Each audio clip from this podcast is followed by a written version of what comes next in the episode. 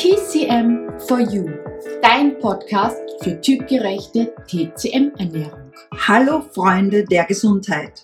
Wir sind Claudia und Claudia von TC Quadrat M und in diesem Podcast begleiten wir dich auf deinem Weg zu mehr Gesundheit, Energie und einem besseren Körpergefühl.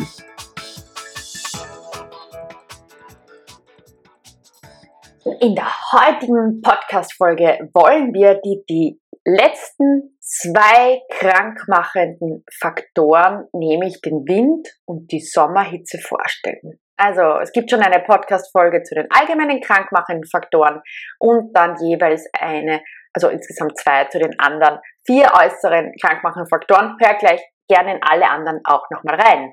Aber heute geht es ja um Wind und Sommerhitze. Und der Wind, ja, also der ist schon manchmal ein garstiger. Ne? Der ist dem Element Holz zugeordnet und hat leider diese besondere Eigenschaft, dass er alle anderen krankmachenden Faktoren wunderbar in den Körper hineinbringt. Ja.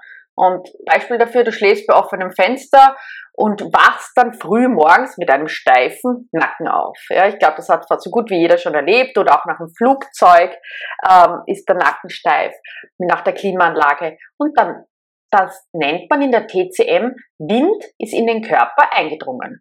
Und da merkt man schon, dass der Wind besonders gerne der Ob die oberen Regionen bevorzugt, also so Kopf, Nacken, Schulter, oberer Rückenbereich. Der Wind ist nämlich ganz schön gefenst, sagen wir es einmal so. Er hat auch die Fähigkeit, die Poren zu öffnen und uns zum Schwitzen zu bringen. Und auch diese Poren offen zu halten. Die sind so in der Vorstellung wie Klappen sozusagen. Andere Faktoren halten sie zu, aber der Wind macht sie auf, damit er auch gut in den Körper eindringen kann, wenn dieser geschwächt ist. Und grundsätzlich unterscheidet man in der TCM sowohl einen inneren Wind als auch einen äußeren Wind. Und das ähm, wollen wir hier jetzt noch ein bisschen näher erläutern. Also grundsätzlich von den Symptomen her, egal ob innerer Wind oder äußerer Wind, kann man sagen, dass sie plötzlich beginnen und Normalerweise würde ein plötzlicher Beginn einer Erkrankung auf einen äußeren Faktor hinweisen, aber der Wind ist eben unberechenbar, sowohl innerlich als auch äußerlich. Er ist unkontrollierbar und wenn ihr euch mal so einen Sturm angeschaut habt, er ist unglaublich stark und mächtig. Er kann wirklich Bäume entwurzeln, riesige Bäume und er kann auch, sagen die Chinesen, im Körper den Körper wirklich erschüttern. Und ähm, im, es gibt leichte Winde im Körper sozusagen, was nicht unbedingt mit Blähungen zu tun hat, ähm, und auch sehr starke Winde im Körper, die wirklich lebensbedrohlich sind, wie zum Beispiel Schlaganfall oder auch Herzinfarkt. Milder sind Faszialislähmung, also alles, was man nicht kontrollieren kann, was plötzlich auftaucht, auch ein epileptischer Anfall, wo Zittern dabei ist. Und in milden Fällen ist es ein Jucken der Haut und wie gesagt, hier alles, was innen ist, hier spricht man immer vom inneren Wind. Der äußere Wind zeigt sich mehr im steifen Nacken, Husten, Schwitzen und auch dieser Angst vor dieser Zugluft, ja, die von außen einbringt. Und sowohl der äußere, aber auch der innere Wind haben schnell wechselnde Symptome, wie sie Claudia gerade so wunderbar beschrieben hat. Ja. Also zum Beispiel, wenn der Wind jetzt eingedrungen ist, kann es auch sein, dass an einem Tag der Schmerz in der rechten Schulter ist und dann auf einmal im linken Knie und dann wieder irgendwo weiter wandert. Weil er ist sozusagen sprunghaft, der ist nicht greifbar. Also man kann ihn nicht nur auf einen Bereich lokalisieren, sondern er bewegt sich auch innen drinnen, wie bei diesem Sturm.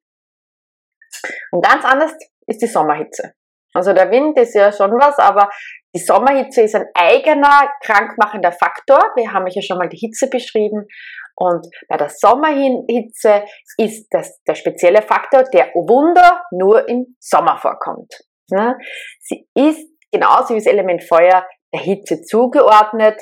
Und vielleicht fragst du dich jetzt, hm, es gibt ja eh die Hitze. Warum muss es jetzt überhaupt unterschieden werden? Es wird deswegen unterschieden, weil in China in den Sommermonaten die Hitze besonders schlimm ist. Also wer von euch schon mal in China war im Juli oder August, ich war schon mal versehentlich, habe mich da vertan, Anfang Juli. Ich sage euch, es ist eine Katastrophe. Und es ist wirklich, du, du duschst dich frisch, gehst aus dem Haus raus, machst drei Schritte und bist komplett nass. Also ich frage mich manchmal, wie die Chinesen das machen. Die schwitzen anscheinend weniger. Aber es war, ich bin umgekehrt und ja, bin drinnen geblieben. Es ist so heiß, dass du ein Spiegelei braten kannst auf dem ähm, Gehsteig. Ja, und das sagen auch die Chinesen. Und das ist Sommerhitze. Und diese Sommerhitze ist nicht ohne. Die kann auch ziemlich gefährlich werden. Deswegen gibt es auch spezielle Getränke in China im Sommer für die Schulkinder, wenn sie heimkommen. Und diese Sommerhitze ist eben eine Hitze, die verschiedene Problematiken verursachen kann.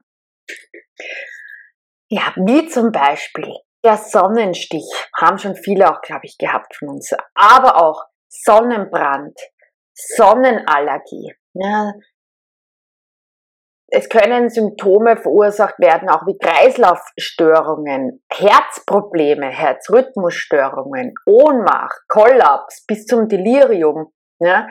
Geht alles auch natürlich mit ganz starkem Schwitzen einher, weil der Körper versucht sich irgendwie zu kühlen, massiver Unruhe, aber auch Fieber, Kopfschmerzen bis hin zu Manie. Und deswegen gibt es auch Gott sei Dank weltweit die Sommerferien, damit wir eben wenigstens die Schüler und auch die Studenten sich an kühlere Orte verkriechen dürfen. Und alleine im Süden Europas hat man durch die berühmteste Siesta in Italien, Griechenland und Spanien ist mal da vor der heißesten Zeit des Tages geschützt und wahrscheinlich auch irgendwann bei uns in Österreich, Deutschland und der Schweiz, wenn es weiter so heiß wird im Sommer und wir bis die fast schon die 40 Grad Marke knacken. Also ich glaube, da werden wir dann auch bald Siesta feiern dürfen, so von 12 bis 3. Und wenn ihr einmal im Urlaub da schaut, in Italien und Griechenland, Spanien, also ganz ehrlich, wer verirrt sich in der Mittagssonne auf den Strand? Ja, zu 100% die Touristen und keine Einheimischen, außer sie müssen die Touristen bedienen. Ja, und das mit der Sommerhitze ist so eine Sache, weil sie konsumiert sehr stark die Flüssigkeiten. Und daher sollte man mal grundsätzlich, und man macht es eher automatisch auf was Saftiges und Kühlendes zurückgreifen. Und was die Sommerhitze betrifft und was viele nicht bedenken, vor allem Ältere, ist, dass die Kombination mit Alkohol, Gebratenes und Sommerhitze wirklich nicht ungefährlich ist. Es gibt Menschen, die in der Sommerhitze eben auch, vor allem wenn sie Herzprobleme haben, äh, sehr darunter leiden. Es ist auch sehr gefährlich für Menschen mit Herzproblemen. Und wenn du ja so ein Mann oder Frau, vor allem Mann, in deinem mittleren Alter bist und in der Sommerhitze Party machst und viel Alkohol trinkst, kann es dir passieren, dass eben dein Herz dann nicht mehr mitmacht. Und das wirkt sich dann oft in der Nacht aus. Ich habe oft erlebt, dass genau das eingetroffen ist. Vor allem bei Männern so um die Mitte 50. Also Vorsicht mit Sommerhitze, und Alkohol oder auch Scharfen, weil das potenziert außen mit ihnen und das kann ja ziemliche Probleme verursachen. Wenn du mehr wissen willst über diese tolle Zeit, also diese Hitze und diese Sommerhitze und ähm, ja, einfach was du machen kannst, damit du eben, wenn du sehr unter der Sommerhitze leidest, dich äh, mehr entspannen kannst und kühlen kannst, dann hast du alles in unserem Sommerbooklet, also die Hausapotheke für den Sommer. Und auch was äh, natürlich den Wind betrifft, findest du alles in unserer Hausapotheke für den Frühling. Auf unserer Homepage www.tc2m.at. Wir hoffen, dir hat diese Folge gefallen.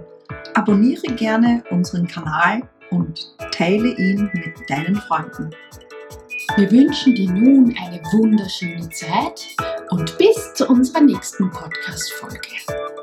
Denk dran, alle Schätze sind in dir und in diesem Sinne, bleib, Bleib gesund. gesund.